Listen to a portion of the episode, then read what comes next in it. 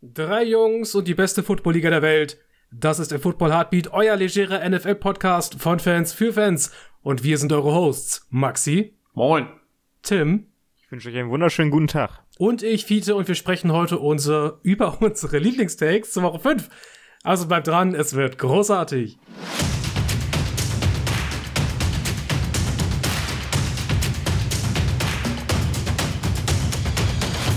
Ja, Tim. Du hattest angekündigt, dass du, äh, glaube ich, jährlich, kann man die Uhr ja danach stellen, ja? Ja, ja meine, meine fünf Minuten. Möchtest du äh, dir ein bisschen Luft verschaffen? Ich weiß ja schon etwa, worum es geht, aber äh, führ uns mal ein und dann sag mal, womit du so ein Problem hast. Es gibt, es gibt, also grundsätzlich gibt es jedes Jahr etwas, über das man sich in der NFL aufregen kann, in Sachen Regelkunde. Wir hatten mal dieses Jahr mit, mit Pass Interference, wo das ganz schlimm war. Dann wurde da versucht, mit Hilfe des, ähm, dass man das äh, sich nochmal angucken kann als Trainer, wurde da versucht, was zu bearbeiten, war auch irgendwie alles ungünstig. Aber ich möchte jetzt über ein Problem reden, das mich jetzt schon seit ah, zwei oder drei Seasons sogar schon verfolgt, nämlich das sogenannte Intentional Grounding. Intentional Grounding ist ja eigentlich von der Definition her eine klasse Regel. Ein Quarterback, der kurz davor steht, gesackt zu werden, ähm, wird dafür bestraft, dass er den Ball einfach wegwirft, solange er noch in der Pocket steht. Ähm, und äh, das also absichtlich macht, den Ball wegzuwerfen, um einen Verlust, einen Raumverlust zu verhindern. Das nochmal so als um Regelkunde. Um den Sack zu verhindern. Um den, ja. um, genau, um, um, um, den Sack und dadurch Raumverlust zu verhindern. Äh, weil er ja den Ball dann einfach wiederbekommt und den nächsten Versuch hat.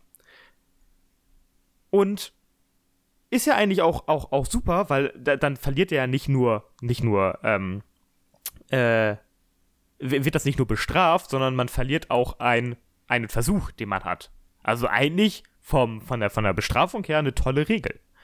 Nur verstehe ich nicht die Umsetzung dieser Regel.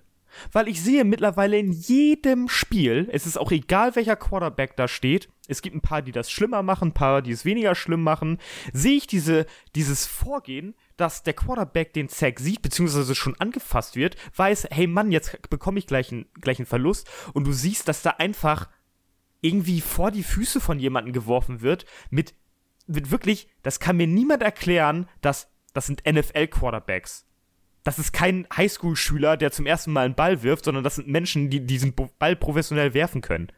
Das heißt, der wirft den mit absoluter, mit absolutem Verständnis und absolutem Bewusstsein und abso absolut intendiert den Ball einfach auf für die Füße von jemandem. Und das wird dann als Passversuch gezählt und der, der, dieser Raubverlust gibt es nicht. Das kann doch nicht angehen, dass es zählt, wenn du deinem, deinem O-Liner, der den Ball ja nicht mal fangen darf, den, den Ball in den Rücken wirfst oder vor seine Füße und da steht ein Running Back drei Meter neben, dass du da, dass das als Passversuch zählt. Oder mittlerweile sogar an die Außenlinie, wo, weiß nicht, wo, wo jetzt nicht fünf Meter Platz sind, wo nicht mal irgendwie die Möglichkeit besteht, dass irgendjemand den Ball fangen kann. Sorry, den Ball einfach auf den Boden schmettern zählt nicht als Passversuch. Das ist einfach eine Frechheit. Und dann zu sagen, ja, äh, er konnte das nicht, er wollte das nicht, das ist, das ist einfach dreist. Nein, da wird einfach gerade bewusst, bewusst mit Quarterbacks anscheinend geübt oder auch trainiert, den Ball wegzuwerfen, wenn sie gesackt werden. Und das kann auch nicht angehen. Und es wird also, immer schlimmer. Es wird immer also, schlimmer. Also ja. es war, es war schon mal, es war schon mal schlimm, aber es wird dieses Jahr, merke ich das wirklich, dass man mittlerweile sich nicht mal die Mühe geben muss, den Ball halbwegs in die Richtung von einem möglichen Receiver zu werfen. Man muss den einfach irgendwie in die Erde feuern und anscheinend steht da jemand in der Nähe. Und das finde ich ist ein absolutes Un Unding. Das geht einfach nicht. Weil das ist einfach, das ist für mich die Definition von Intentional Grounding, wenn du dem einfach zusprechen kannst, dass er ja da gerade intendiert den Sack, äh, dem Sack entgangen ist, weil er den Ball weggeworfen hat. Und das ist mir auch scheißegal, wenn da der Running Back äh, mit dem Rücken zum, zum Quarterback steht und den Ball theoretisch hätte fangen können in, weiß nicht, welcher Parallelwelt. Ja, ich, ich unterbreche dich immer hier. Ja, weil, ich reg mich hier ähm, wieder es geht auf, ja, ja, Es geht ja, es geht ja um das Problem der Regelauslegung, was, äh. Was dieses in die Nähe oder einen fangbaren Ball werfen, in die Nähe eines eligible Receivers werfen. Du sagst es ja schon, den Ball einfach vor die Füße eines Offensive Linemans zu schmettern, wenn man äh, immediate Pressure im Gesicht hat, ist nach, ist nach Regelauslegung intentional grounding weil der Offensive Lineman diesen Ball nicht fangen darf, wenn er nicht vorher als eligible erklärt ja, aber wurde. da steht dann irgendwie der Running Back zwischen, der ja, ja auch irgendwie mitblockt genau, und auf einmal ist er dann ein Spieler, der den fangen könnte. Das war ja, lächerlich. Da, da komme ich jetzt dazu. Du knallst ihn den Offensive Lineman vor die Füße und dann ist ja das, was die Quarterbacks dann machen, ähm, auf den zeigen, wo er hingeworfen, wo, wo jemand ist, wo ein eligible Receiver ist. Wenn der aber fünf Yards von dem Ort wegsteht, wo der Ball ist, kann mir auch kein NFL-Schiedsrichter erzählen, yo, das, der war für den intended, weil er fünf Yards irgendwie so in der Vicinity von dem Ball war. Den fängt er in seinem Leben nicht, wenn der fünf Yards weg ist. Ja, es, es geht mir auch einfach darum, es geht mir auch darum, wie der Ball auch geworfen wird. Der wird ja einfach mit voller Power auf den, auf den Boden geworfen. Das, also das ist ja, das, das sehe ich einfach als Zuschauer, sehe ich, dass der mit voller Intention auf den Boden geworfen wird. Der wird ja nicht mal, der wird ja nicht mal auf die Höhe eines fangbaren Balls gebracht. Ne? Ja, ist mehr so, mehr so ein Spike. Das ist bewusstes Wegwerfen. Fall. Das ist ein bewusstes Wegwerfen. Und ich hasse es, dass dann, dass dann das nicht gezählt wird. Also du musst bedenken, wie viele Spielsituationen du hast. Und auch, also du zerstörst ja damit auch einfach die Arbeit von anderen Spielern. Du sagst einfach die Defense, das ist egal, was der gerade geleistet hat. Ne? Es gibt ja zwei, gerade zwei äh, Quarterbacks, die das sehr perfektioniert haben in den letzten äh, Jahren. Das sind sagen. Tom Brady. Ja. Äh, und worauf du wahrscheinlich hinaus willst, Tim, das ist ähm, Aaron Rodgers. Ja. Die beiden war, können also das, das, die beiden das, das können das ja sehr, sehr gut. Die, das Spiel gegen die Vikings war ein, ab, eine absolute Farce in der Hinsicht. Eine absolute Farce. Ah, nee, nicht gegen die Vikings, gegen äh, welches habe ich jetzt gesehen? Gegen, gegen die Patriots, die Patriots ja. letzte Woche. Gegen die Patriots. Das war eine absolute Farce. Da waren dreimal, dreimal waren da Sex bei und er wirft den Ball einfach stumpf vor die Füße von jemandem. Und ich denke mir nur so, hey, jetzt muss die Flagge kommen. Wo ist die Flagge? Und es kommt nichts. Es kommt einfach nichts. Und ja, ich verstehe nicht, wie die NFL, dass da nicht mal drüber geredet wird. Es wird ja in Amerika nicht mal darüber geredet. Gefühlt. Das scheint egal zu sein. Also ich habe es jetzt auch außerhalb von äh, Tom Brady und Aaron Rodgers häufiger gesehen, dass anscheinend auch immer, immer wieder ein wenig Verwirrung darüber herrscht, auch in den Schiedsrichterkreisen hm. äh, darüber, wann Intentional Grounding nun gepfiffen wird und wann nicht. Also die Regelumsetzung ist erstens inkonsequent und zweitens ist es die Auslegung dessen, äh, wo kannst du den Ball noch hinwerfen, wo er als catchable zählt. Wir haben dasselbe Problem ja bei den Pass Interferences. War der Ball überhaupt jemals catchable, wenn er fünf Yards über die äh, über den Kopf des Receivers segelt. Da äh, finde ich, da finde ich aber, da, da finde ich aber in der Hinsicht haben sie sich schon verbessert, weil sie dazu neigen, ähm, weniger Pass Interference dann zu ziehen und zu sagen, wir geben ein Holding, ne? Was ja auch in gewissen Bereichen geht. Ne? Weil viel, vielfach kann man dann ja sagen, da finde ich zum Beispiel okay, ähm, er wäre vielleicht fangbar gewesen, wäre dieser Spieler nicht aufgehalten worden. Bewusst schon vorher. Ne? So etwas. Aber, ja. aber bei dieser, bei dieser ähm, Intentional Grounding Regel herrscht, herrscht gar keine Kleid und ich verstehe einfach nicht, wie, warum da den Schiedsrichtern nicht einfach mehr Macht zugesprochen wird und gesagt wird, hey Mann, wenn ich aus deiner Intention, deiner Wurfbewegung und der Art, wie der Ball gerade geworfen wurde, erkenne, dass du den mit voller Absicht auf, die, auf den Boden gepfeffert hast, dann schmeiß ich da meine Flagge und sag, hey, aus meiner Sicht war das mit voller Absicht. Tschüss, ab nach hinten. Ne? Absolut. Kyler, Wie das auch ja. aus, der, aus deren Sicht eine Pass Interference sein kann oder ein Holding oder so etwas. Es gibt ja klar, also du kannst ja klar, äh, klar unterscheiden zwischen einem, ähm, einem Ball, der zum Beispiel noch geworfen wurde oder wo das wirklich ein Versuch war, den anzubringen und einem Ball, der in, also bewusst ja, das auf die haben, Erde das haben wir, wird. Das ja. haben wir mittlerweile verstanden. Ja, es, es regt mich nur so auf. Es, ich wiederhole mich, aber es regt mich so auf. Weil das jetzt aber schon seit drei, drei Jahren so ist. Ja, aber ich finde es wichtig, dem mal auch ein bisschen Luft zu verschaffen, weil ich ja. empfinde, was Intentional Grounding angeht, an vielen Stellen genauso. Eigentlich ist die Regel an vielen Stellen klar definiert, allerdings nicht, was dieses Ball in der Nähe eines eligible Receivers angeht. Und da denke ich, sind die Schiedsrichter häufig viel zu kulant mit ihrem Auslegungsspielraum. Äh, und würde auch sagen, alles, was vom Wurf her mehr aussieht wie ein, wie ein Spike, ja, genau. Aaron Rodgers die, hat den Ball dreimal gespiked. Vor die, vor die Füße eines Receivers. Ähm, da können wir überlegen, ob, also, ob man da nicht vielleicht äh, mal das Fleckchen wirft. Übrigens, wer, so. wer häufig erwischt wird, ist Kyler Murray. Habe ich zumindest so das Gefühl. Also wenn, äh, wenn das mit seinen kleinen, kleinen, kleinen Laufstummeln nicht schafft, dann ist er auch durchaus mal bekannt dafür, das Ding mal wegzuwerfen. Und ich habe das Gefühl, bei dem fliegen relativ viele Flaggen deswegen. Er muss das Ding halt nur über die Line of Scrimmage werfen, das ist vorher wichtig. Da reden wir über, über eine andere, äh, über einen anderen Teil der Regel. Du kannst ja den Ball auch äh, zur, zur, Seitenlinie raus wegwerfen, äh, wenn du unter Pressure bist. Du musst dann allerdings aber äh, den Ball noch über die Line of Scrimmage bewegen. Ja. Ja, dann so viel dazu. Ja, wir haben sorry, heute auch ein, das eben einmal. Ja, wir haben ja auch ein bisschen Zeit, weil äh, zur Woche 5 gibt es jetzt gar nicht so viel auf unserem Tableau. Es gibt ein paar, also ich finde, wir haben ähm, drei sehr spannende Punkte, einen halbwegs spannenden Punkt und damit nur vier insgesamt, also ist ein bisschen Platz heute in der Show. Und bevor das dann weitergeht, äh, ich sag schon mal, wir müssen wieder über die Panthers reden und über das, was ansteht. Aber das, was jetzt in unmittelbarer Zukunft ansteht, das ist ein Wort von unserem Sponsor und unser Sponsor heute ist a Football Heartbeat. Und a Football Heartbeat sagt euch, äh, dass ihr doch bitte den Abo-Voller-Mechanismus der Plattform eurer Wahl aktiviert, auf Twitter vorbeischaut unter, unter @a_podcast und dass ihr uns natürlich auch weiterempfehlt. Wir sponsern uns einfach selbst. Da gibt es doch bestimmt irgendein Steuerschlupfloch. Vielleicht. Naja, Woche 5. Die Carolina Panthers kommen wieder von einem desaströsen Spiel gegen die Cardinals. Die Cardinals haben über 17 Punkte gescored. Das heißt, wir wissen, dass die Panthers solche Spiele mit hoher Wahrscheinlichkeit verlieren. Und das haben sie auch. Baker Mayfield sieht leider aus wie eine Vollkatastrophe. Richtig mulch. Und nun kommt ein harter Stretch. Die nächsten drei Spiele, angefangen in Woche 5 mit den Niners, Woche 6 mit den Rams und Woche 7 mit den Bucks. Das ist sehr hart und die Wahrscheinlichkeit, dass die Panthers nach diesem Stretch ähm, 1 und äh, 1 und 6 stehen. Kann sein, dass ich irgendwo eine Beiweg dazwischen vergessen habe, bin mir gerade nicht ganz sicher. Äh, aber auf jeden Fall nach den drei Spielen 1 und 6. Ich sage euch, spätestens dann ist es vorbei. Es muss vorbei sein. Also die Rule-Ära ist einfach schon die ganze äh, Matt Rule Banane der Carolina Panthers, ja, die ist schon seit eineinhalb Saison völlig überreif. Die ist schon nicht mehr braun an irgendwelchen Stellen. Ich weiß nicht, was passiert nach, nach braun. Ich glaube, die wird nicht, da passiert nicht mehr, da vergammelt die einfach und schrumpft in sich zusammen. In dem Stadium sind wir gerade, in dem Stadium der Banane. Mayfield spielt wie Scheiße. Bridgewater war nicht die Lösung, Donald war nicht die Lösung.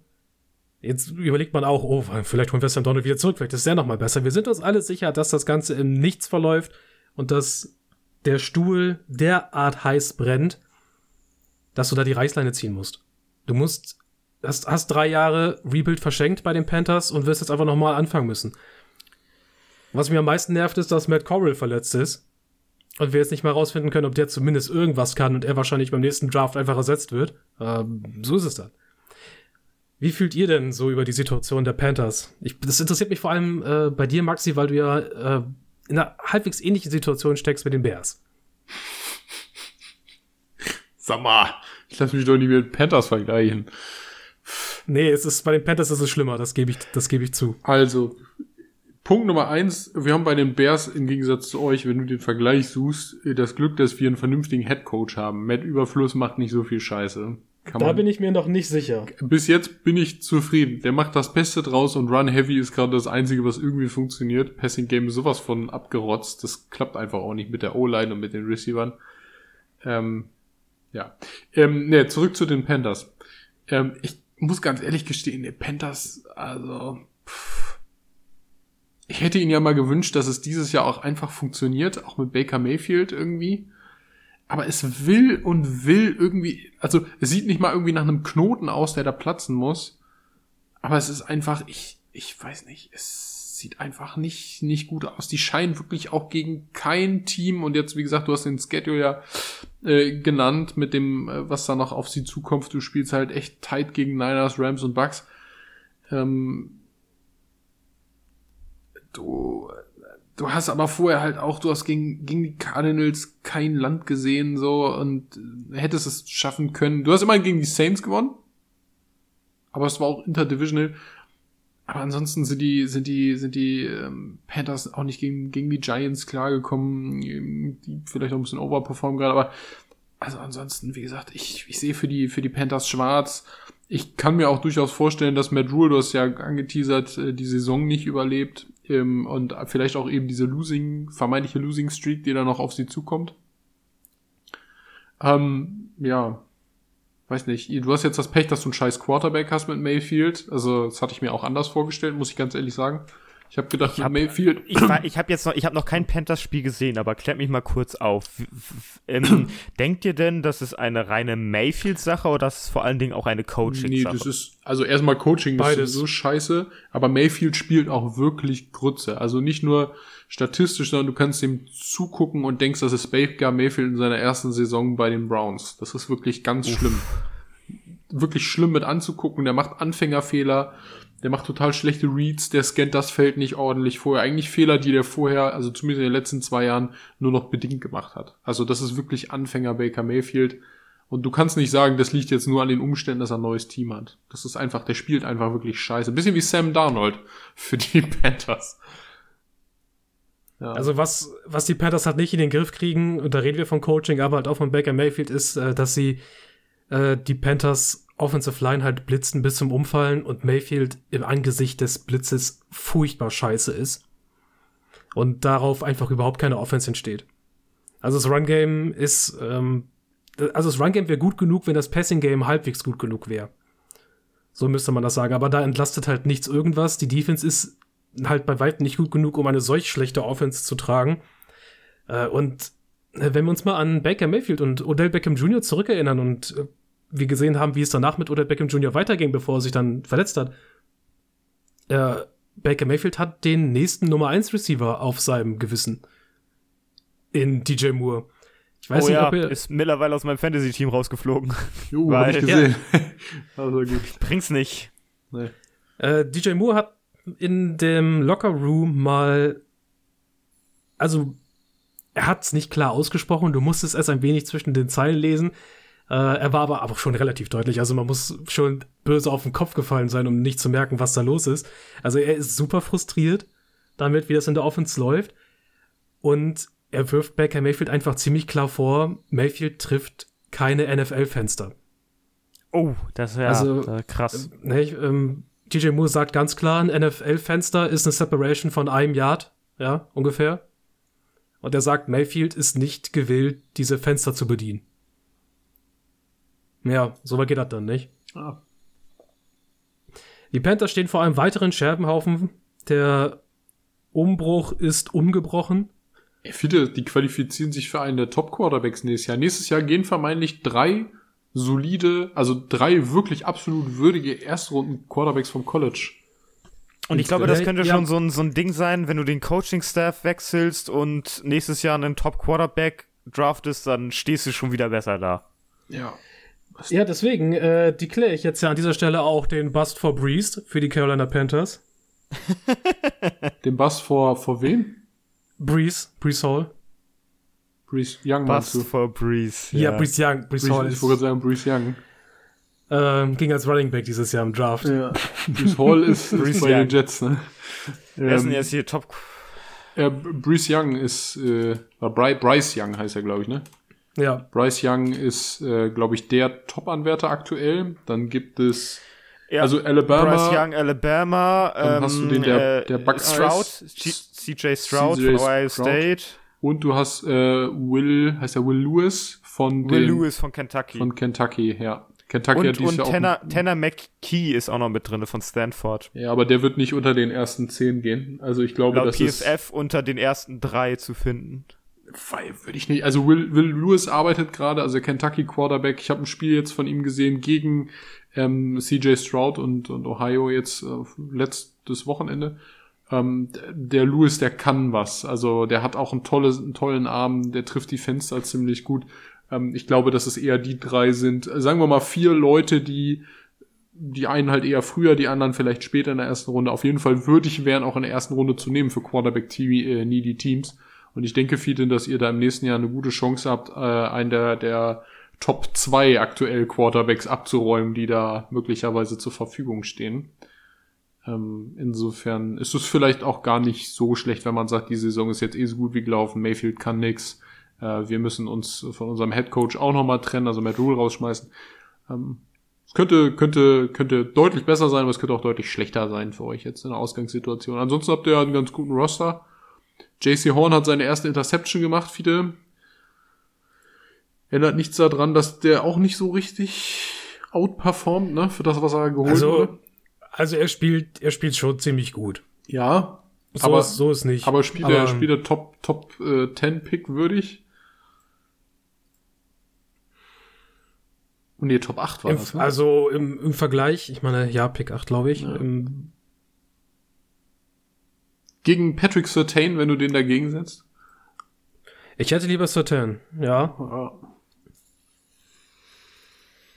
Aber ja, das habe ich ja schon mal zum. Äh, ja Also, ich also zum ich würde sagen, gebracht. die, die Panthers-Saison, das wird auch nicht besser werden. Ich, nein, nee, nee, nee. nein. Also, also jetzt ist halt die Frage, änderst du jetzt schon früh den Coaching-Staff oder schmeißt du erst am Ende raus? Hm, Ich glaube, du wartest jetzt erstmal tatsächlich bis zur Midseason und dann suchst du dir im Zweifelsfall erst einen neuen Head Coach. Denn Ja. ich glaube, aktuell sind auch gar nicht so krass attraktiv. Du brauchst ja erstmal wieder einen Interims-Coach irgendwie. Also, die, also ich, Das, ich bin, das ich wird bin da wahrscheinlich auf, Steve Wilkes machen, der Ja, also ich äh, bin der Secondary Coach. genau, ra rausschmeißen, ähm, mit, mit äh, Interims-Coach arbeiten oder nächstes Jahr gucken, was du bekommen kannst. Viele, was wären denn so Kandidaten jetzt schon? So, so einmal kurz äh, teasern. Also der, du haben wollen willst. der, also der zurzeit heißeste Kandidat für den Head Coach Posten nächstes Jahr ist äh, Shane Steichen, der Offensive Coordinator der Philadelphia Eagles. Oh, ja, stimmt, Der macht einen ja. guten Job, ja. Der steht zurzeit oben äh, auf der Liste. Ansonsten hat sich, finde ich, noch niemand so wirklich vorgetan. Äh, zumindest auf der offensiven Seite des Balls. Ich will jetzt gerade so über defensiv denken. Head Coaches gar nicht mal so richtig nachdenken. Hey, muss auch nicht sein. Äh, deswegen schauen wir, was da so passiert. Aber wir nehmen den Bass mal halt so mit. Aber da wir davon ausgehen können, dass bei den Panthers in absehbarer Zeit äh, ein Posten frei wird, werden dann auch, da wird auch über die ersten Namen gesprochen werden.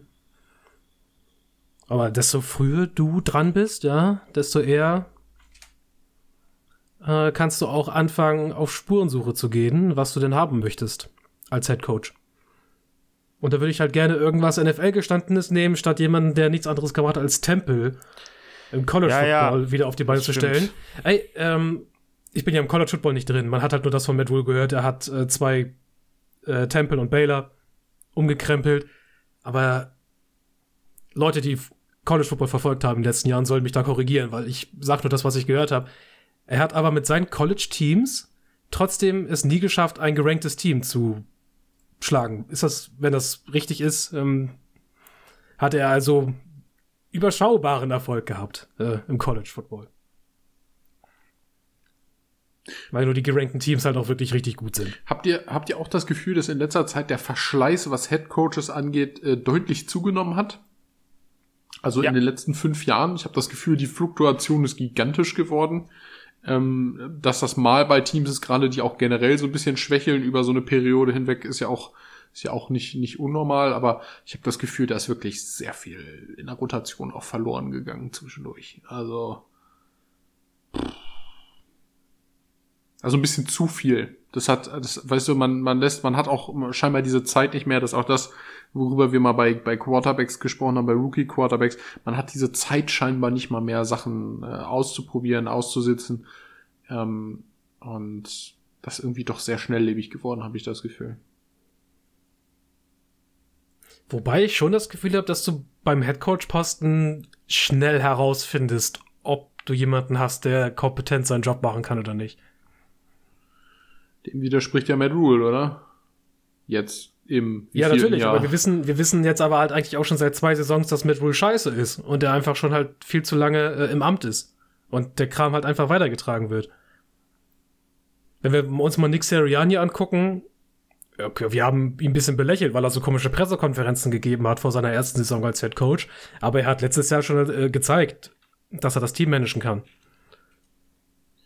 Wir haben es relativ schnell bei Matt LaFleur gesehen, dass er was kann. Wir haben relativ schnell bei Joe Judge, bei Joe Judge gesehen, dass er was, dass er nichts kann. Wir sind uns bei Zach Taylor alle relativ einig, dass er nicht der aller, also nicht, zumindest nicht der allerbeste Playcaller und Designer einer Offense ist. Er kann vielleicht, vielleicht ist er ansonsten ein guter Headcoach, wenn er vielleicht einfach nur ein paar äh, seiner Kompetenzen im Scheme und im Playcalling abgeben würde. Ich finde, solche Dinge können wir schon relativ schnell sehen. Weswegen ich mir halt auch bei Hackett ein paar Sorgen mache. Meine, jetzt schon. Mike McDaniel in, äh, bei den Dolphins. Wir sehen, dass er, dass er ein funktionierendes Team aufs Feld trägt, eine funktionierende Offense. Mhm. Also ich bin mehr als gewillt. War, ich war schon häufig mehr als, mehr als gewillt. Jetzt bin ich noch mehr gewillter, endlich da mal die Reißleine zu ziehen. Weil ich meine, das Dasein als Panthers-Fan ist halt sowieso schon seit, in, seit den letzten vier, fünf Jahren ähm, Pain. Und an Matt Rule festzuhalten, wissen wir jetzt, äh, wird das in absehbarer Zeit nicht besser machen. Das heißt dann lieber jetzt schön einen Cut machen und den Samen der Hoffnung äh, in äh, hoffentlich fruchtbare Erde pflanzen, sodass man vielleicht wenigstens in ein oder zwei Jahren wieder Spaß daran hat, Panthers Football zu schauen. Weil eins weiß ich, ich glaube, Panthers Spiele werde ich dieses Jahr nicht mehr gezielt einschalten. Das hat sich jetzt, äh, das hat sich mittlerweile ähm, erledigt. Dafür gibt es zu viele andere Teams, die man, die man gucken möchte. Wo, wo du einfach weißt, da ist, da ist mehr drin, da siehst du besseren Football, da sind die Storylines besser, da bist du selber nicht so frustriert. Oh, viele, ich weiß, das steht nicht in unserer Liste drin, aber weißt ja. du, wer, wer, wer einigermaßen guten Football gesehen hat am Wochenende? Zumindest im späten Spiel, wo ich ja sogar aufbleiben konnte, weil, äh, weil, weil Feiertag war. Ich. weil das passiert ist, was du dir gewünscht hast. Da müssen wir mal kurz drüber sprechen. Nur so ganz kurz. Okay, schieß los. Ja, ja, hier, hier, Seppi hat gespielt. Viele. Du wolltest es doch. Ja. er, er, war, er war nicht gut. Man, hat, man hat gemerkt, das war sein erster NFL-Start. Ah, wunderbar.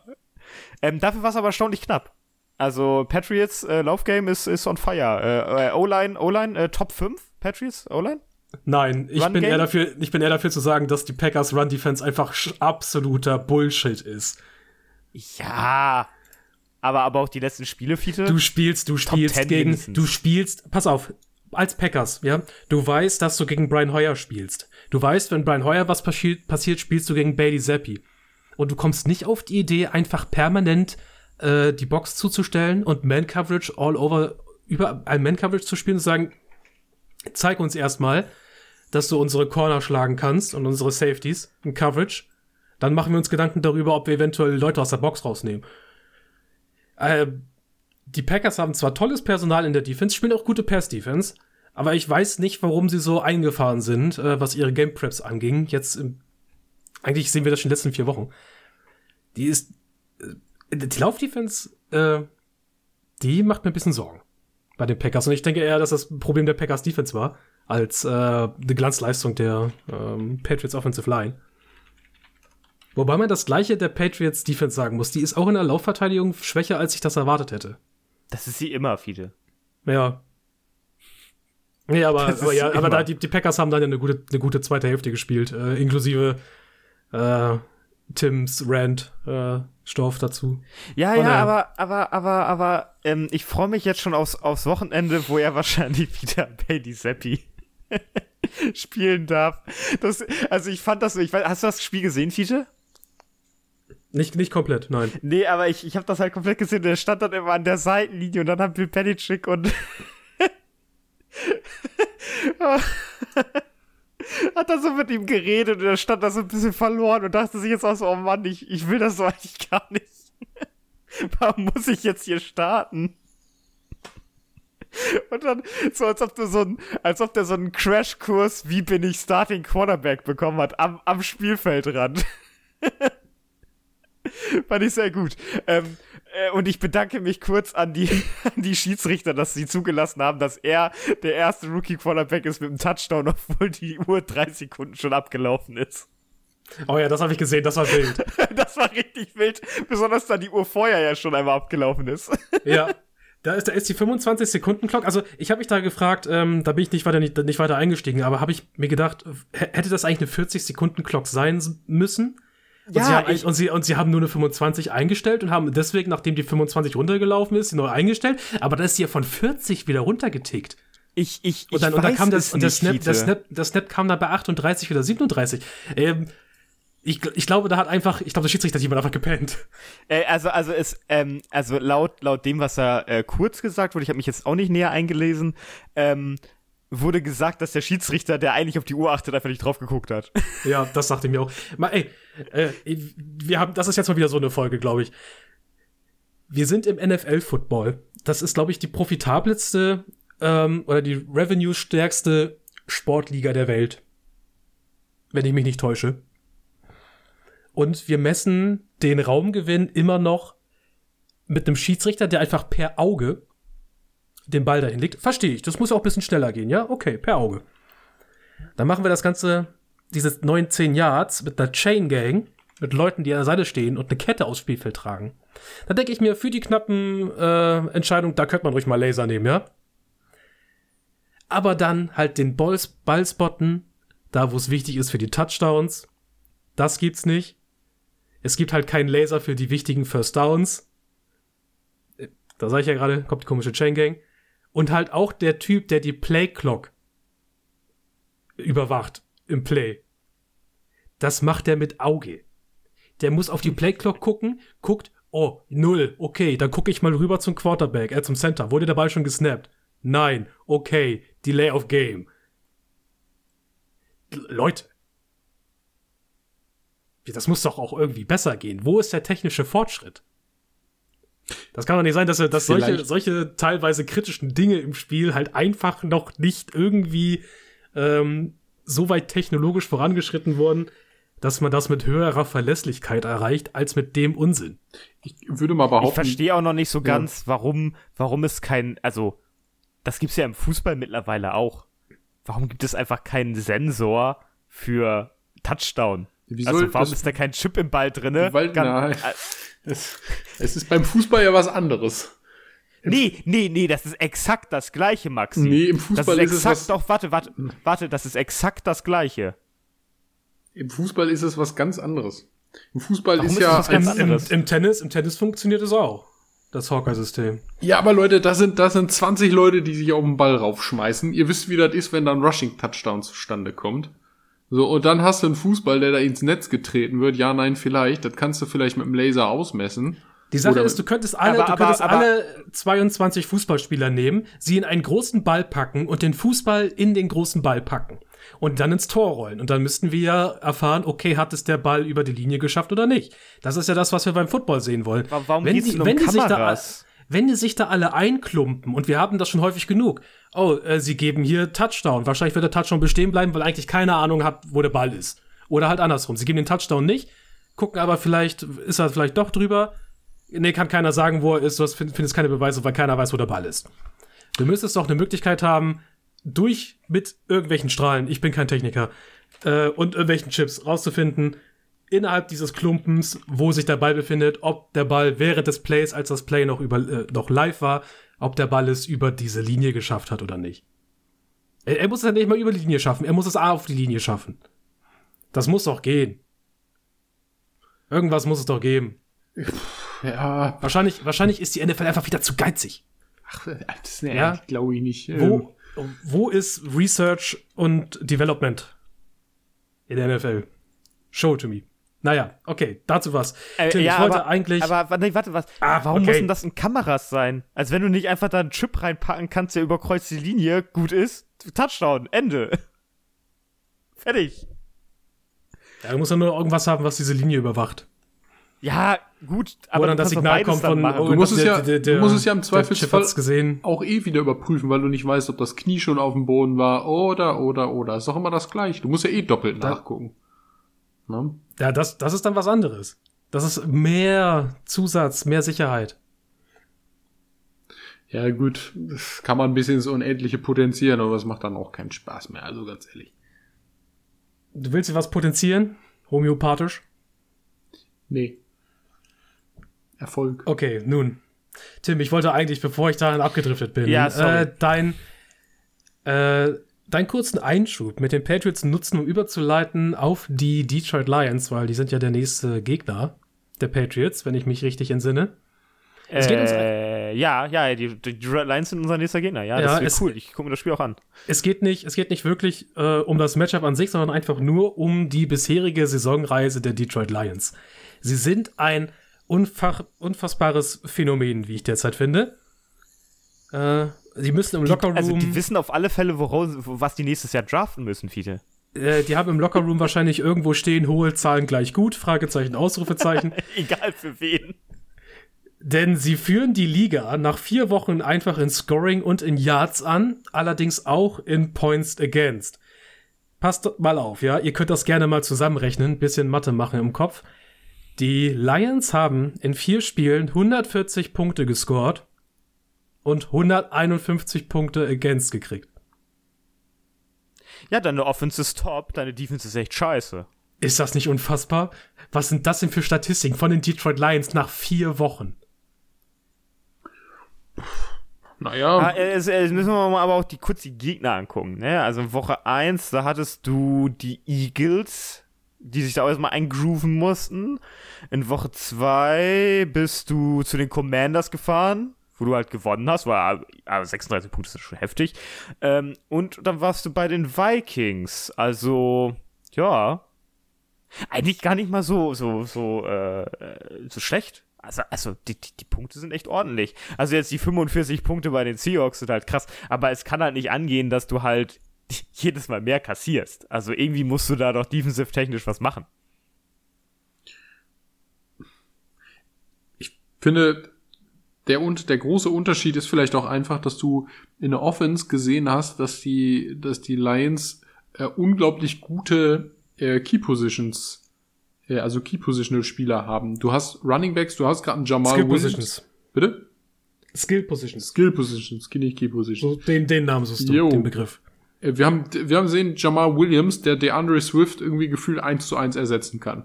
Der macht sein 100-Yard-Game, der hat im letzten Spiel, glaube ich, zwei Touchdowns gemacht, wunderbar, brauchst du, brauchst nicht drüber nachdenken. Du hast Leute, die im Zweifelsfall auch deine Bälle fängen, wenn dein bester Receiver in, in Amon Ra St. Brown nicht spielt. Dann hast du einen Tight End, äh, der TJ Hawkins, und wenn er sich so weiterentwickelt, kann der irgendwann auf einem, äh, wenn es gut läuft, auf einem George Kittle, Travis Kelsey Niveau spielen, wenn das, wenn das, wenn das funzt. Du hast Josh Reynolds als Receiver, der eigentlich ja nur ein dritter Krepel-Receiver ist und auf einmal auch spielt wie ein, wie ein erster Receiver, wenn wenn es sein muss. Du hast generell ein tiefes Wide Receiver Core, das denkt man gar nicht so. Hatte ich vor der Saison auch nicht auf dem Schirm. Läuft. Und du hast einen Jared Goff, der im Passing Game, der halt immer noch irgendwo Jared Goff ist, aber der dir halt auch mal irgendwie so ein 400 Yards Spiel macht. So, und vier Touchdowns schmeißt. Ohne Probleme. Also ein bisschen wie der Jared Goff, der die Rams auch in den Super Bowl äh, geworfen hat.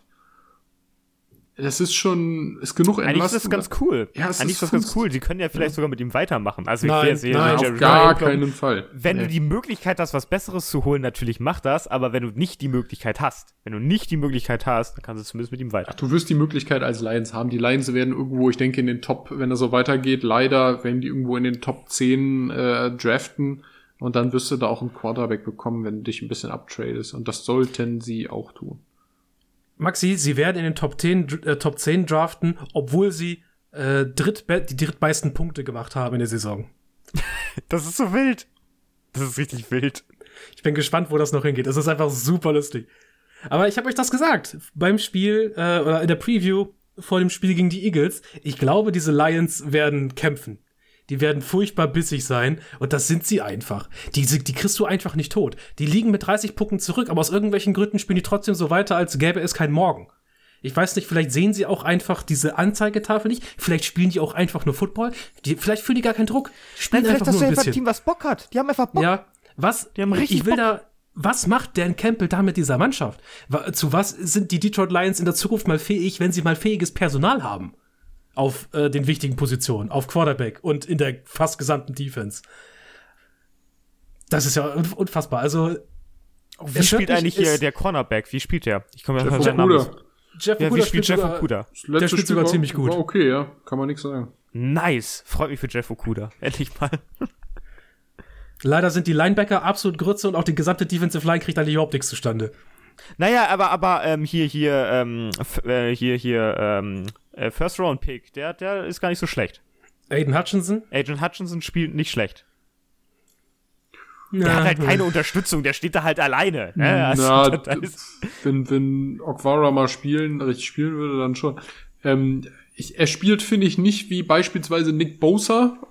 Ich wollte gerade sagen, er ist jetzt er ist, er ist kein zweiter Nick hm? Bosa, aber das, nee. hab, das haben und sollten wir eigentlich auch nicht von ihm erwartet haben. Nee, das, das haben wir auch nicht von ihm erwartet. Das war das, das, das, das, haben wir, das haben wir gesagt als höchstes Ceiling äh, könnte er das erreichen. Also weder, Aber, weder von, von, von Thibodeau, noch von Hutchinson, noch von äh, Walker ähm, sehe ich, sehe ich aktuell irgendwie das, was, was man von, von Top 5 äh, Edge Rushern erwarten würde. So als Rookies auch, die irgendwie neu in der Liga sind, etablieren sich. Aber Edge, Edge Rusher ja eigentlich auch ziemlich schnell durchstarten können, ne? Ja, also, nein, die haben ja, also einfach mal so Shinings haben, also so Momente, mhm. wo sie, wo sie so was von ab, glänzen können. Das äh, Aiden Hutchinson hatte jetzt auch ein gutes Spiel, aber ansonsten, ähm, wie gesagt, unauffällig, unauffälliger Spielstil auch. Also nicht, nicht so, dass man sagen würde, puh, wie die Bosa Brothers halt oder wie, ähm, hier, wie heißt unser Predator aus Washington ähm, in seinem Chase ersten Young. Jahr.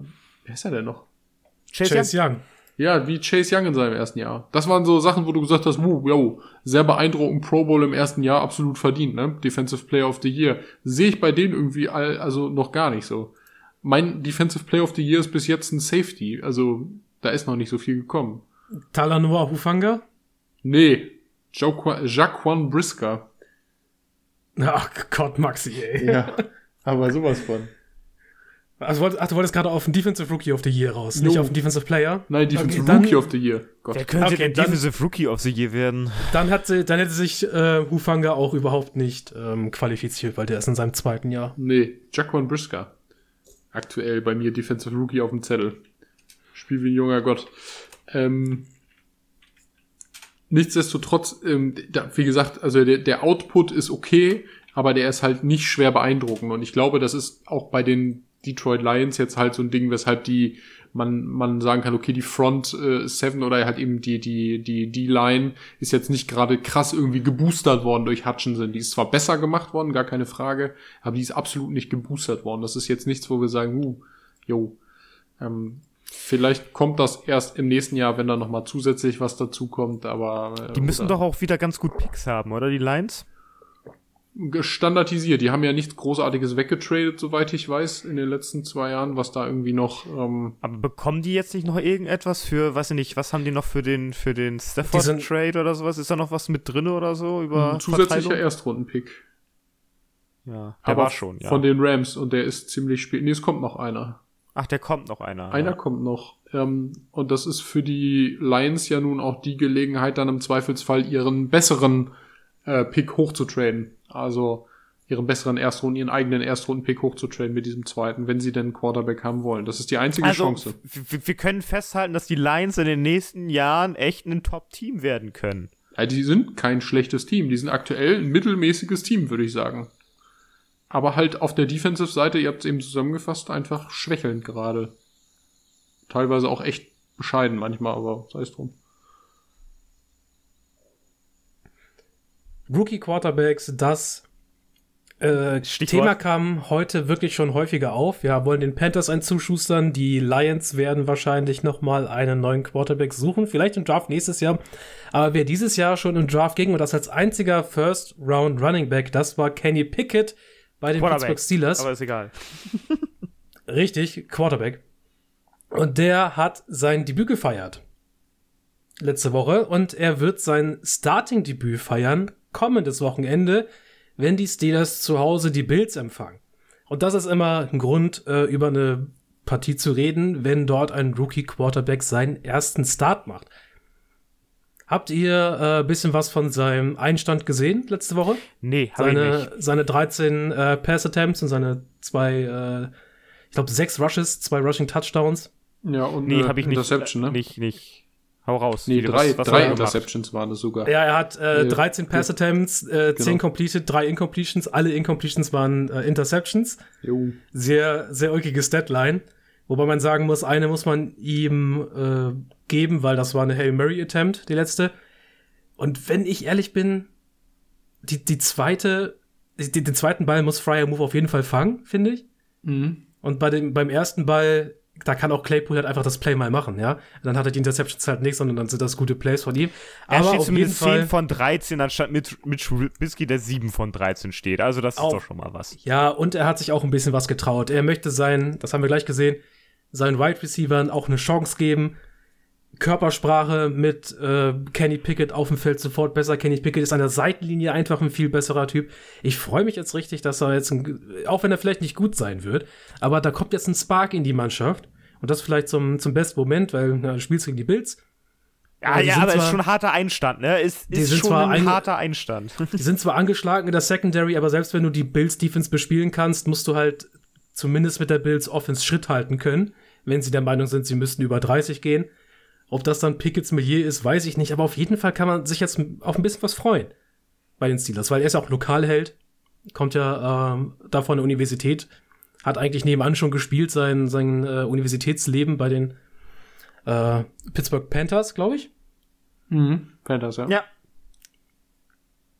Aber da freue ich mich drauf. Also ich bin sehr gewillt, äh, das Spiel auch einzuschalten, kommendes Wochenende, äh, um halt Starting-Debüt eines Rookie-Quarterbacks äh, mitzuerleben.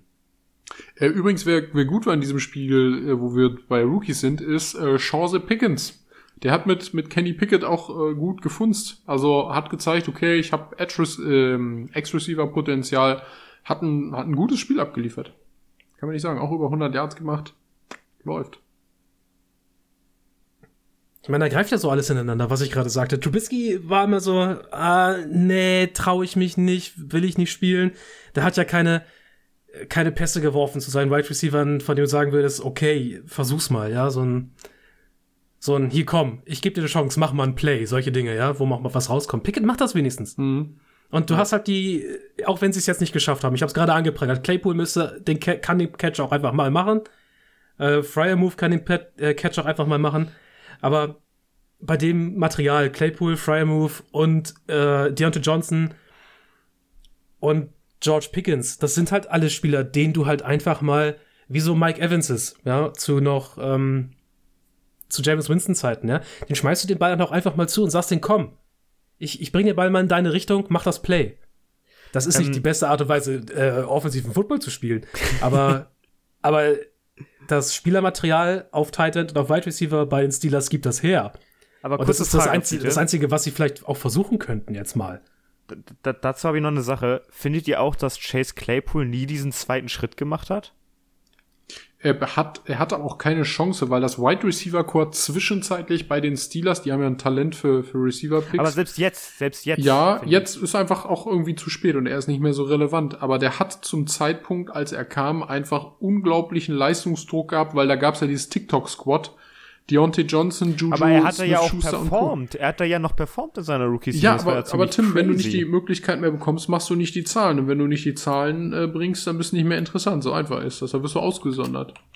Und ich glaube einfach, dass, dass der den Absprung dann halt nicht mehr geschafft hat. Und ich glaube auch nicht mehr, dass das kommt. Der wird irgendwann billig länger verpflichtet, weiter von den Steelers, oder er geht halt und kriegt irgendwo so einen 5 Millionen Dollar Jahresvertrag oder, oder zwei Jahre 10 Millionen Dollar. Ja, aber Dollar. ich finde trotzdem, dass er nie diesen, diesen zweiten Schritt gemacht hat. Ja, ich finde, da gehört okay. auch, da, da kannst du jetzt nicht irgendwie das, also da kannst du jetzt nicht das System drauf blamen, sondern er hätte das, er hätte das ja machen können. Ja gut, dann, dann hat er, weiß nicht, dann muss er sich halt, muss er sich halt fügen. Dann gucken sie, ob Chance Pickens den, den zweiten Step macht, das werden wir sehen. Übrigens, äh, eine Sache, die ich bei den Steelers noch kurz ansprechen wollte, ähm, Minka Fitzpatrick, ey, ist das der Ballhawk des Jahres oder was ist das? Äh, lass mich mal eben kurz nochmal Chase Claypool beenden, weil jo. ich habe noch einen Take zu. Ich denke, wir wissen ziemlich klar, wer Chase Claypool ist. Ähm, einen zweiten Schritt gemacht hat er noch nicht. Also im Sinne von, ich finde, er ist gut eingestiegen. Er ist ein. Ja, ja, genau. Der ist ja nicht schlecht. Das will ich ja nicht sagen. Aber er ist nicht zu dem Receiver geworden, dem man ihm vielleicht zugetraut hätte. Ich meine, was, was, ich, ich meine, was, was hättest du denn gewollt von ihm, was er wird? Außer halt vielleicht Maximal-Ceiling ist eine High-End Nummer 2.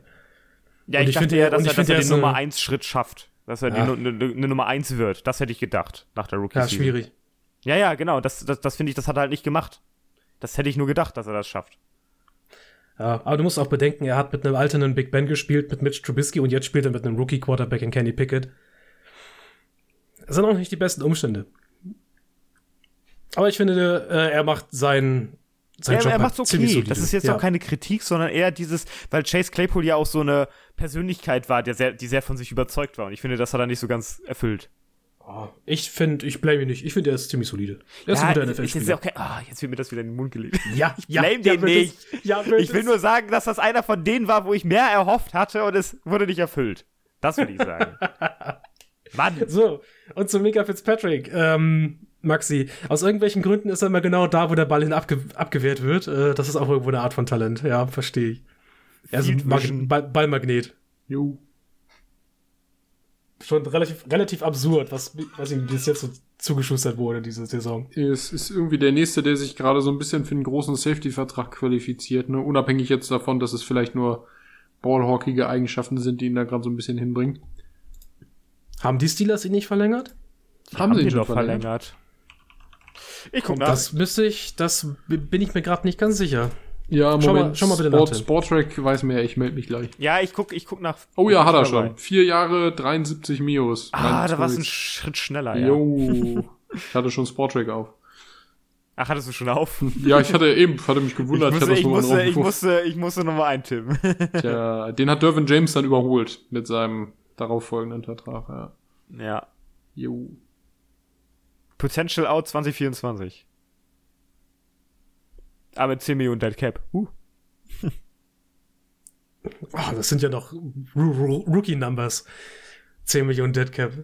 Naja, und da halten wir uns nicht über das Potenzielle aus vom Minka Fitzpatrick-Vertrag, weil wir gerade nicht das Gefühl haben, dass wir äh, ihn aus Pittsburgh zwangsweise rausschmeißen müssten. Niemals nie, nee, auf gar keinen Fall. Korrekt. Ja, es kann da bis 2026 wahrscheinlich entspannt chillen. Macht er auch einen guten Job. Also. Ja. Next one. Oder sprechen wir noch über die Bills gegen die äh, Steelers? Nö, nö, ich denke nicht. Ich denke nicht. Wir sind uns einig, könnte, die Bills rocken das. Man könnte nur darüber sprechen, dass die Ravens halt schon wieder äh, ein eigentlich sicheres Spiel hergegeben haben. Warum auch immer. Äh, ich weiß ich nicht, war, ob ich, den war, ich war krass enttäuscht von den Ravens. Das ich war echt heftig. war krass, also ja, aber ich war auch krass erstaunt vom Comeback der ähm, Defense äh, der der D-Line der Bills. Ich hatte das Gefühl, dass das Spiel hat sich bei denen schematisch geändert in der zweiten Halbzeit. Ich weiß nicht, was da was da passiert Aber ist. Aber für mich wirken die Ravens auch unglaublich unkreativ in der zweiten Halb Halbzeit. Ja, weniger designte Runs und so, ne? Das auf jeden ja, Fall. Ja, ja, genau. Also da war irgendwie Luft raus. Aber die, die Bills, da habe ich echt gedacht, oh Mensch, kommt ja doch ganz schön gut was durch die O-Line durchgeschossen da, ne? Also hat man dann doch gemerkt. Ähm, ja, es war unnötige Niederlage auf jeden Fall der Ravens. Ähm, die Bills, ähm, weiß ich nicht, das ist ja kein Leistungseinbruch, aber die Bills spielen sehr inkonstant, würde ich fast behaupten, gerade, ne? Also immer noch super gut, also in vielerlei Aspekten, aber sehr, sehr unkonstant teilweise. Also ich finde, ich finde, ähm, man muss ihn zugute halten, es ist halt immer noch ein, ein Sport, der von einigen Sachen abhängt. Und ich finde, das Ravens-Spiel hat gezeigt, dass die Bills, meintest gerade, sehr gut adaptieren können. Die haben ja. gemerkt, oh, die erste Halbzeit lief überhaupt nicht wir müssen was ändern und haben es dann in der zweiten Halbzeit rausgerissen, was für mich auch zur Mentalität und zur Qualität eines Top-Teams gehört. Ne? Das erinnert halt an, an andere Top-Teams der letzten Jahre. Kansas City ist ein Beispiel, die Patriots äh, unter Brady waren ein Beispiel, die auch mal die Halbzeiten hatten. Che ja, Chiefs, ja, meine ich ja, Chiefs, äh, wen hatte ich sonst? Ja, Kansas City, habe ich ja genannt. Ähm, die, die, die auch Halbzeiten hatten, die überhaupt nicht liefen, äh, in die Pause gegangen sind und danach dominiert haben und das Spiel noch gewonnen haben. Ne? Also ich finde, das gehört halt dazu. Ja, die, äh, also die Rams, die Bills sind halt auch einfach zurzeit ein bisschen gezwungen, äh, sich ständig neu anzupassen. Auf der defensiven Seite sind es die Verletzungen. Auf der offensiven Seite ist es die Art und Weise, wie die Bills halt einfach bespielt werden von, von vielen verschiedenen Teams. Wie gut aber, dass du halt auch einen kleinen Cheatcode einfach auf Quarterback hast, mit dem du einfach ein kleines bisschen mehr rausholen kannst aus vielen äh, verschiedenen Situationen. Ich denke, äh, Josh Allen Bootleg in kurzen Situationen ist derzeit vielleicht fast unaufhaltbar in der Liga. Super brutal, weil er halt einfach so, so ein massives Human Being ist, wenn er dann dazu entscheidet, das Ding einfach selber zu tragen. Ich finde, ich finde, was auch krass ist, ähm, man, äh, man muss übrigens sagen, ich glaube, die das, das klingt so ein bisschen krass, aber Josh Allens schneller Pass über kurze Distanzen ist, ist, ist glaube ich, ziemlich heftig für Receiver. Und das Wetter äh, bei den Ravens, es hat ja so leicht geregnet da. Das hat man gemerkt, dass es dem nicht gut getan hat, dass er den Ball halt mit, mit weiß ich nicht welcher Armpower in die, in die Arme von dem Receiver reinpfeffert. Also da waren so äh, gedroppte Bälle von Dix und sowas dabei, die die eigentlich sonst haben. Die einfach durch die Hände geflutscht sind, weil Josh Allen halt einfach den Ball wahrscheinlich mit, mit sonst einer Wucht anbringt. Einmal mit Macht 3. Drei ja, ja, genau. Also, findest du das nicht auch, dass der, dass der einen, einen, einen krassen, äh, einen krassen kurzen Ball hat? Also, der, der hat, der kennt er ja gar keine Gnade. Fünf Yards hinter der Line of Scrimmage, bei einer Slant werfe ich, dir das Ball einfach, werfe ich den Ball einfach auf die Brust, okay? Ja, ja kein Ding. Ja, genau. Und die Rippe ähm, ist gebrochen. Der, der, der kommt aber mit, der kommt aber mit 460 Stundenkilometer, nur damit du Bescheid weißt. Ja, ich fand das, ich fand das schon sehr beeindruckend im Spiel gegen die Ravens. Das ist schon witzig. Jo, äh, Defense ist auch so ein übergeordneter Punkt heute, äh, weil da haben wir auch schon so viel drüber gesprochen. Und das ist der letzte Punkt oder einer der großen letzten Punkte für heute im Spiel zwischen den äh, Rams und den Cowboys. Wir haben die Cowboys ja nach der Prescott-Verletzung schon äh, fast abgeschrieben. Sie waren damals Teil unserer, äh, unseres Panic-Buttons, unserer Overreaction. Der, der, ey, der, Cooper, der Cooper Rush Hype Train viele, bist du drauf? Ja, nein, absolut nicht. äh, sie, sie, über, so sie überstehen die Cooper Rush-Phase ähm, bis jetzt ziemlich gut, aber das hängt auch damit zusammen, dass die Cowboys einfach eine richtig knaftige Defense aufs Feld bringen, ja. Also Cooper Rush war bisher noch nicht äh, dazu genötigt worden von seinem Team, jemals ähm, 19 Punkte schlagen zu müssen. Das ist nämlich die Maximalanzahl an Punkten, die die Cowboys Defense bisher zugelassen hat. Das ist und schon so, knackig. Und so kannst du dann halt auch als Backup Spiele gewinnen, wenn du weißt, dass du nicht äh, plötzlich 38 Punkte machen musst. Also das ist für mich eine der überraschendsten Punkte eigentlich dieses Jahr, dass sich äh, mit Dan Quinn zusammen und mit dem Ab, sogar mit dem Abgang einiger Leistungsträger äh, diese Defense eigentlich sie hat sich vielleicht sogar ein Stück verbessert im Vergleich äh, zu letzten Jahr. Also zumindest ist sie so gut, wie sie letztes Jahr aufgehört hat. Und das finde ich schon ziemlich erstaunlich. Und das ist, finde ich, auch das Markenzeichen bisher dieses Teams in den ersten vier Spielen. Ja, also, also ich kann eigentlich nicht so viel zu sagen. Ich habe noch nicht so viel Cowboys verfolgt, interessanterweise, aber ich finde, ähm, es lässt sich grundsätzlich sagen, dass ähm, ich es erstaunlich finde, dass bei den Cowboys mal nicht so eine Panik herrscht, ne? sondern dass da anscheinend irgendwie geordneter Football gespielt werden kann und nicht dieser, dieser, weiß ich nicht, dieses wie kann man das beschreiben in den letzten Seasons, was da gemacht wurde? Dieses so hingewurstelte, so ein bisschen. Anscheinend herrscht da jetzt endlich mal ein bisschen Klarheit oder mehr Klarheit. Oh, ich denke, die Wurstel immer noch genug. Es ist halt bloß jetzt, es wird in den Medien halt zurzeit nicht breit getreten, weil die Cowboys auf einem guten Weg sind zurzeit und Dak Prescott wieder ins Training eingestiegen ist. Also da ist die Welt halt gerade gut. Wenn Cooper Rush mit dem Team äh, und der gleichen Defense halt keine Spiele geben würde, dann würden wir da alle anders reingucken. Ja, das aber hat er aber nicht. Cooper Rush hat ja die Spiele gewonnen. Ja, er hat das auch ziemlich solide gemacht. Aber ich weiß, irgendwie weiß ich auch nicht, äh, ob ich deine Einschätzung zu den letzten zwei Cowboy-Seasons so teilen kann. Es ist halt, äh, Playcalling ist halt unter äh, Kellen Moore manchmal ein bisschen ungewöhnlich. Äh, das fällt ihm immer wieder auf, aber ansonsten, äh, Strafen waren letztes Jahr ein Riesenproblem. Ja, ich fand, ich fand halt, die wirken alle so, also ich fand die Cowboys wirken immer so ein bisschen unkonzentriert. Hm, nee, irgendwie kommen wir da nicht auf dieselbe Seite so richtig. Na, ist ja egal. Außer im Sinne von halt äh, Strafen aus dem letzten Jahr, wenn du da mit Unkonzentriertheit meinst. Ja, das auch, das zählt für mich da rein. Cooper, Cooper ja. Rush, ähm, realistische Chance, nach diesem Ding irgendwo nochmal einen richtigen Job zu bekommen? Absolut nee, nicht. Nein. Nice wir, wir dürfen nicht weiter in diese, das, das, das sind diese Fallen. Das ist gleich mit dem Foles-Effekt. Man erhofft sich das den ist Nick Foles. Da, richtig. Das sind diese Fallen. Äh, die Seahawks sollten sich auch fern davon halten, dass Geno Smith plötzlich richtig gut ist. Also, der macht, der spielt bisher eine tolle Saison. Kein, ja, klar. Aber das will ich halt auf 16 Spieltage sehen. Ich will es in der zweiten Saison sehen. Auf 17 Spieltage. Ich will es in der zweiten Saison sehen. Äh, dass da mehr geht. Weil diese, diese Falle, Teddy Bridgewater, ne? Äh, und nur weil er plötzlich in Seattle nochmal, äh, in Seattle, in äh, New Orleans nochmal kurz durchgestartet ist, denken die Panthers plötzlich, sie müssten ihm einen Starting Quarterback-Vertrag geben. Ja, das hat sich schnell gerecht und es gibt einen Grund, warum die meisten Backups in der Liga Backups sind. Das ist gab so die Binsenweisheit daraus. Starter, die, also gab es Backups, also die jetzt nicht Rookie, Rookies waren, die, die schon länger Backups waren, die dann nochmal Starter geworden sind? Also, also oh, gute Starter. Gute Frage.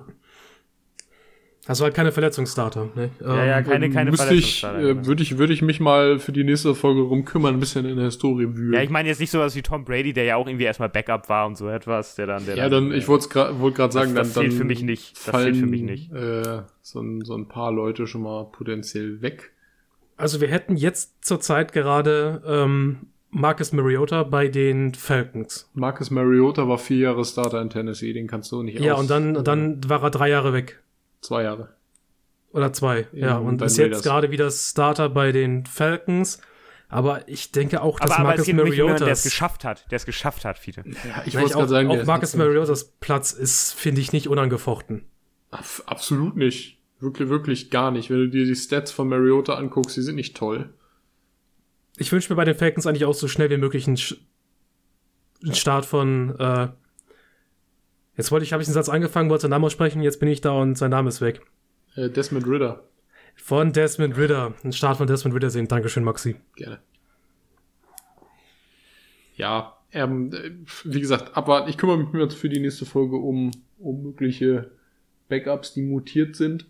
Nichtsdestotrotz, ähm, ja, vielleicht ist das dann wirklich die, die Antwort, die das ganze, ganze Thema abholt. Diese Konstanz muss halt gegeben sein. Ne? Da hast du dann sicherlich recht, dass man bei Cooper Rush nicht sagen kann, hier den vor, vor, L, ähm, vor Prescott ähm, Na, niemals, niemals. Also dieser, dieser Meme, dass, dass die Cowboys jetzt Cooper Rush spielen lassen anstatt Dak Prescott, ist ja wohl äh, eine absolute Farce. Also, die, wann, nee, wann kommt Prescott nein. denn wieder? Kommt der nächste Woche schon wieder? Das wissen wir noch nicht. Wir wissen nur, dass er diesen Mittwoch wieder ins Training eingestiegen ist. Also, soweit ich das weiß, soll er noch nicht so die ganze, die volle Griffstärke haben, was sie, was sie haben wollen. Was hatte der sich nochmal gebrochen? Das Daumen, Handgelenk? Daumen. Daumen hat er sich gebrochen.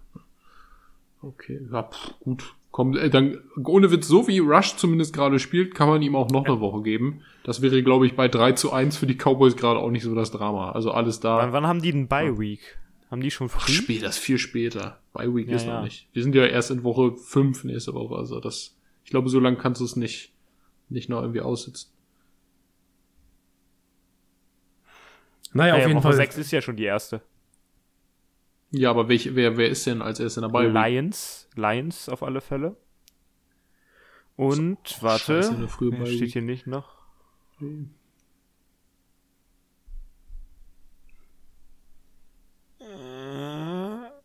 Nee, Cowboys sind es nicht. Ich weiß nicht, wer es noch ist. Habe ich jetzt nicht im Überblick. Ich guck nach. Also sitzen wir jetzt hier in der Live-Aufnahme und suchen raus, wann die ersten Bi-Weeks sind und wer da Bi-Weeks hat. Lions, Raiders, Titans und Texans äh, haben in Woche 6. So, ja. haben wir. Gut, also die Cowboys nicht. Insofern Dak Prescott schnellstmöglich wiederkommen, aber zur Not Cooper Rush. Ähm, wenn man sich auch das äh, Matchup in der nächsten Woche anguckt, also zumindest erstmal keine Panik auf der Titanic bekommen. Ähm, denn ich denke, so wie die Rams gerade spielen, ey, da wollte ich noch einen letzten Satz dazu jo. bringen, eigentlich zu den Rams. Äh, denn diese Offensive Line bei den Rams ist erstaunlich schwach. Furchtbar schwach.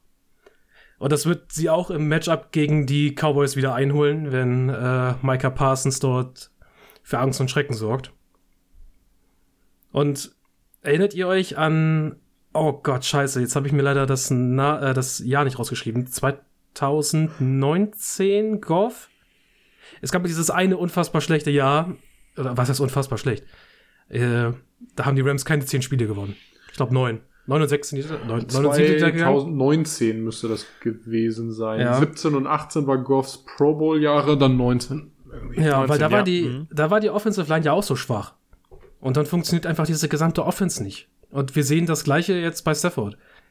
Wir sehen immer wieder, ich meine, jedes Team wird dadurch gebeutelt, dass die Offensive Line schlecht ist, auf irgendeine Art und Weise. Aber wir sehen es bei der Offense, die Sean McVay installiert, immer wieder, dass sie einfach so derartig darauf angewiesen ist, dass die Offensive Line gut ist, damit das ganze System funktioniert. Jetzt ist sie es nicht und wir sehen, dass es an allen Ecken und Kanten irgendwo bröckelt und nicht das passiert, was wir sehen wollen. Und ganz ehrlich, Joe Noteboom nach den ersten vier Spielen kein würdiger Ersatz. Nee. Also nicht wirklich. Also Ja, habe ich mir anders vorgestellt, muss ich ganz Whitworth ehrlich sagen. Ne? Ja, aber nach dem, nach dem Move hier in dem Championship Game, äh, wo er Whitworth ja nochmal vom Super Bowl ersetzt hat, hatte ich mir anders vorgestellt. Ganz ehrlich, die Leistung hatte ich mir ganz anders vorgestellt. Ah, Ich ja. meine, er wurde jetzt, er wurde jetzt zerstört von Von Miller und von Nick Bosa über äh, in, in zwei Spielen. Er, es sieht halt so aus, als hätte er Probleme mit den Premium Edge Rushern. Ich denke, dass er mit allem anderen völlig okay ist. Aber wenn du halt nicht in der Lage bist, jemanden wie Nick Bosa einfach mal halbwegs unter Kontrolle zu halten, dann bist du halt auch einfach nichts anderes als ein durchschnittlicher Left Tackle in der Liga. ja, das kann es nicht sein. Aber das ist die Realität, mit der die Rams, äh, mit denen äh, die Rams jetzt umgehen müssen. Also ich finde ich find das, ich find das interessant, weil das könnte sich ja zu einem größer gestalteten Problem auswirken, ne? Wenn man be so bedenkt, wie komme ich an gute Tackle ran? Draftkapital. Ne? Also das könnte interessant werden. Ja, in der Regel sind Left Tackle nicht auf dem Markt. Das ist richtig. Zumindest Oh, oh. selten in einer, in, einer, in einer crazy Qualität. Also zumindest richtig gute Left Tackle. ich wollte gerade sagen, wann ist mal Trent Williams für eine vierte Runde auf dem Markt? das ist ja, Ja. schon eine Seltenheit. Ja, und selbst die Chiefs haben teuer für Orlando Brown getradet Jo. und ihm teuren Vertrag gegeben. Und Orlando Brown, finde ich, ist auch einfach nur leicht überdurchschnittlicher Left Ich wollte Tackle. gerade sagen, oberes Mittelfeld, ne? Ja, aber er macht's gar nicht so schlecht. Also die Chiefs ja O-Line ist in Ordnung. aber Patrick Mahomes sorgt die, auch die, dafür, Offen- dass es die nicht Offensive Line als. Gesamtes, ja. Ja. Aber Orlando Brown, Ja, genau. äh, Orlando Brown alleine als Left Tackle ist nicht der, er ist nicht der Über-Left Tackle, für den er sich gerne gehalten hat. Nee, aber ganz ehrlich, besser so einer als Ronnie Stanley, der seit drei Jahren verletzt ist, ohne Witz jetzt. Also so viel zum Thema dazu. Ähm, Nochmal eine andere Frage. Wir hatten ja im, über die Rams geredet. Findet ihr es auch so krass, dass Ben Skoronek, Skor, Skorfronek, so heißt er ja, unser Lieblingsreceiver bei den Ja. bei den LA Rams, ähm, tatsächlich gerade der zweite respektive dritte Receiver ist und Allen Robinson ist gar nichts? War Allen Ja, Robinson ich einer der größten Fehlkäufe aktuell? Kann das angehen? Was ist da los? Nein, also der, äh, du musst erstmal den Kelly Golladay-Vertrag überbieten bei den Ja, Giants. ja, mhm. Äh, damit, du dir, ja. Hm. damit du dir die Trophäe ins Regal stellen kannst. Das wird er nicht schaffen. Aber es scheint noch nicht, ähm, es könnte, wie Tim das meinte, der Einsatz von Allen Robinson ist vielleicht auch ein Symptom dessen, ähm, dass diese Offensive es, es, es, Offense es insgesamt nicht schafft. Weil der Einzige, auch insgesamt, der da halt abliefert, und das sagen wir auch schon jetzt, glaube ich, das zweite oder dritte Mal diese Saison schon, ist, ähm, Cooper Cup ist halt einfach das einzige scharfe Messer zurzeit. In dieser Offense. Cooper Cup ist äh, always sharp, ja. Ich denke, dass der ähm, vielleicht nicht nochmal das wiederholt, was er letzte Saison hatte, aber er bringt auf jeden Fall auch wieder so Er ist, 1000 er ist aber, er ist aber on pace. on pace aktuell, ja. 402 Yards hat er jetzt. Ich sehe ihn so, bei eklig. Ich sehe ihn so bei 1000, wenn das so weitergeht, so bei 1500, 1600 soliden Yards auf jeden Fall. das Ähm, ist einfach, das, das Geile ist, das ist auch einfach nicht solide. Das ist einfach eine krasse Saison. naja, aber da werden, äh, werden andere eben auch rankommen, ne? Wie viel hat Justin Jefferson schon? Ich bin noch nicht. äh, Justin Jefferson, Der hatte dieses, ich, Justin nicht. Jefferson hatte jetzt zwei richtig gute Spiele und zwei bescheidene. und zwei sehr bescheidene Spiele. Ja. Also Justin Jefferson wird da, glaube ich, eher ein bisschen einknicken, was das angeht. Ähm.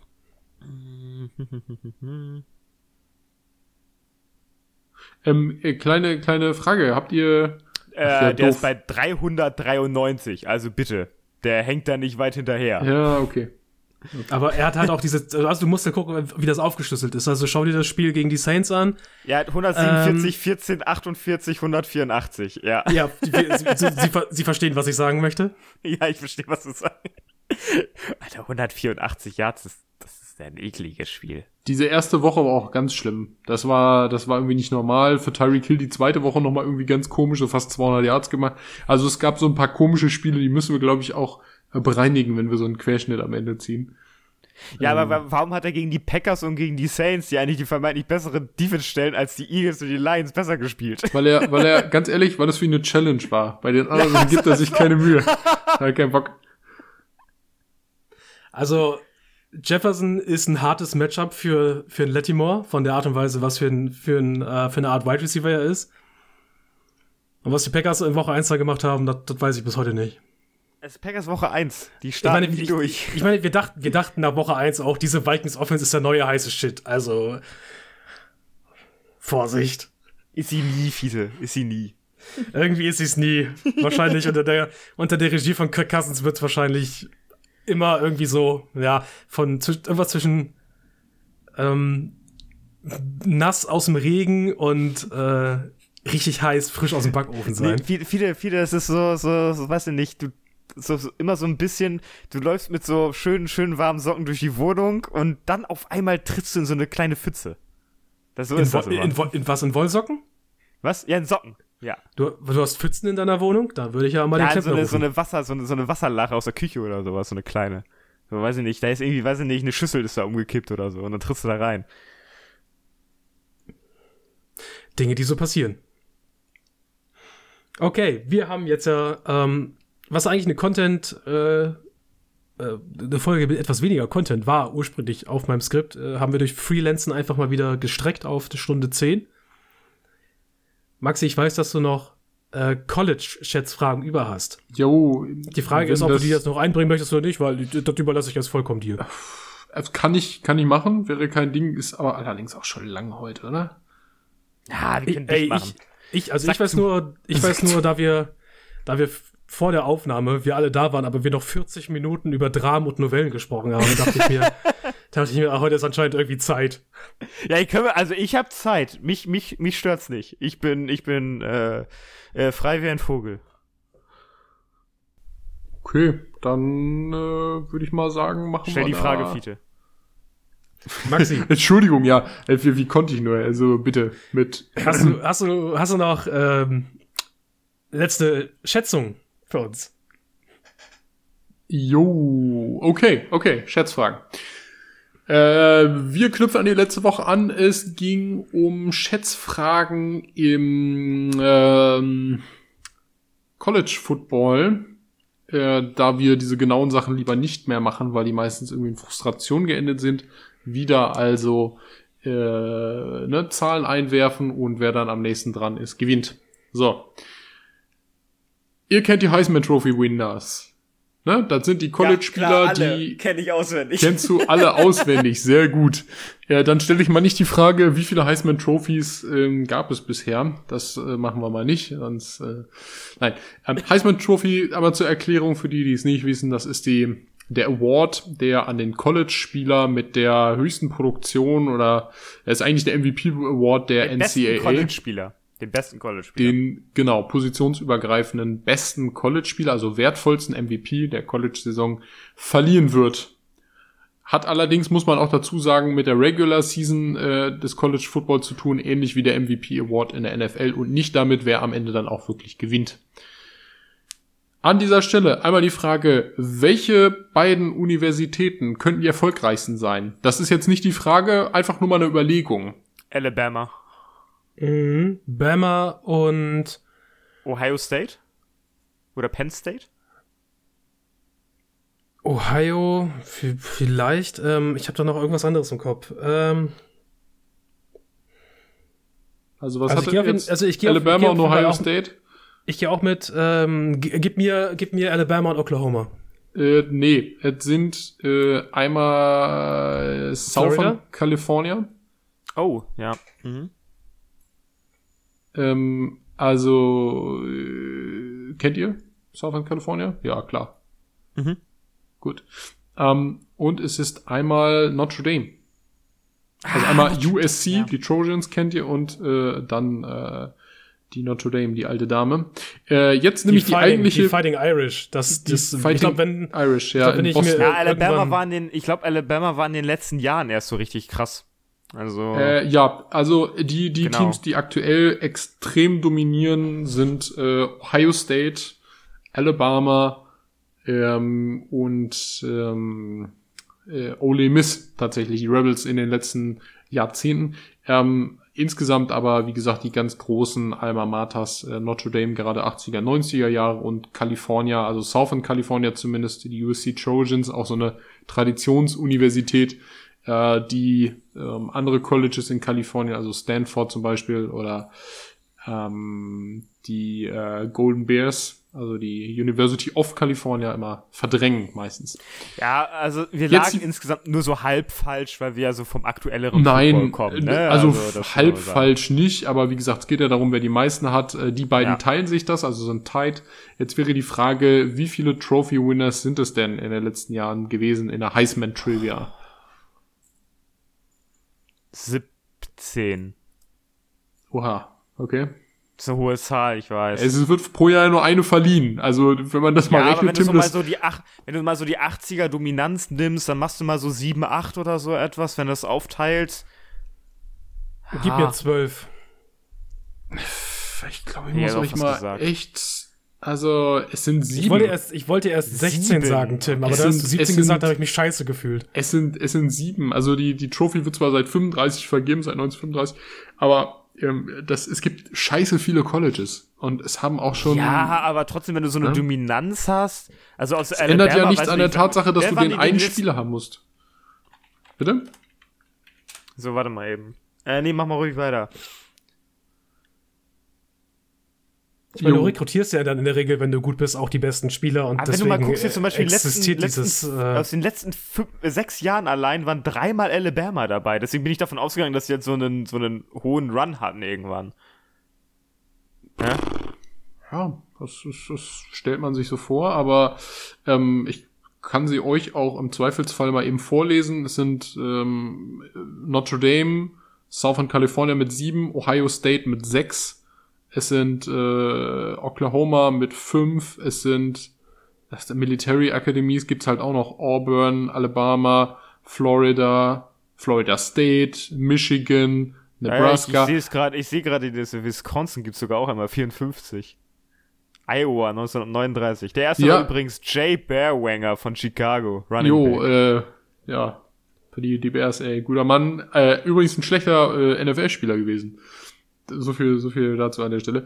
Ähm, aber auch Mark Ingram war Heisman Trophy Winner. Ja, Jameis Winston war 2013 auch Heisman Trophy Winner, einer von dreien in, in Florida State. Aber nichtsdestotrotz will ich damit sagen, ähm, ja, viele College Colleges, das College sich das nochmal noch ganz schön, was so diese Heisman Trophy Auszeichnung angeht. Insofern, ja. jo. Ähm, eine kurze Frage. Es gibt also man kann die Trophäe auch zweimal oder so gewinnen oder dreimal, gar kein Problem. Archie Griffin von der Ohio State ist dabei der herausragendste gewesen. Ähm, was glaubt ihr, wie oft hat er ne, in vier College-Jahren, wie oft hat er die Trophy gewonnen in diesen vier Jahren? Dreimal. Ich habe nicht geguckt, also ich habe gerade die Liste auch gehabt, ja. aber ich weiß es trotzdem nicht viel. Ich habe es nicht gesehen. Das ja, ich hätte jetzt gesagt die Hälfte. Zweimal? Okay, er hat viele, viele gewonnen. Es sind Ach. tatsächlich äh, zwei gewesen, 74 ich dachte, und 75. Zwei wär, also ich dachte, zwei wäre langweilig und deswegen einen mehr. Für Ohio also State. Ich, ich mag den Gedankengang. Ja. Ja, viele, viele, ich weiß, dass du den Gedankengang magst. War trotzdem falsch. okay, okay, okay, okay, okay. Ähm, wie viele Freshmen haben die Heisman Trophy schon gewonnen?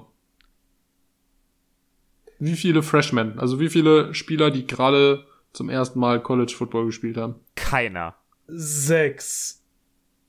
Was hast du gesagt, Tim? Ich sag null. Niemand. Null. Okay. Es ist äh, Johnny Menzel. nee. Die Antwort Johnny ist, Football? Die Antwort ist Johnny Menzel. Ich lieg trotzdem der 2012 gewonnen. Als erster Freshman äh, und äh, zweitjüngster Spieler tatsächlich, der den Award bis jetzt gewonnen hat. Johnny Football. Ich hätte gedacht, dass vielleicht auch Cam Newton oder so in, oder ja, keine Ahnung. Ich, ich, ich habe keine Ahnung. Ich habe gesetzt.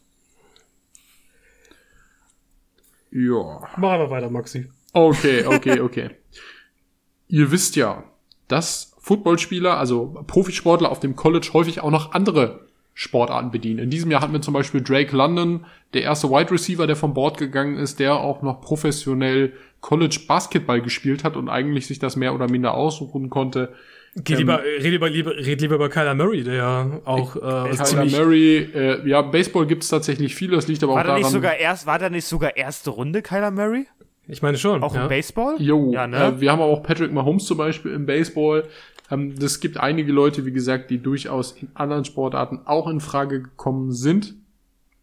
Ähm, jetzt wäre mal die Frage, was schätzt ihr, wie viele von den Heisman Trophy Winnern, düm, düm, düm, düm, weil es spielen unendlich viele Leute auch, oder haben unendlich viele Leute auch im anderen Profisport schon mal reingeschnuppert, ähm, wie viele von den Heisman Trophy Winnern haben denn äh, auch nebenbei professionell äh, in einer anderen Sportliga gespielt, also in einer Major League wohlgemerkt?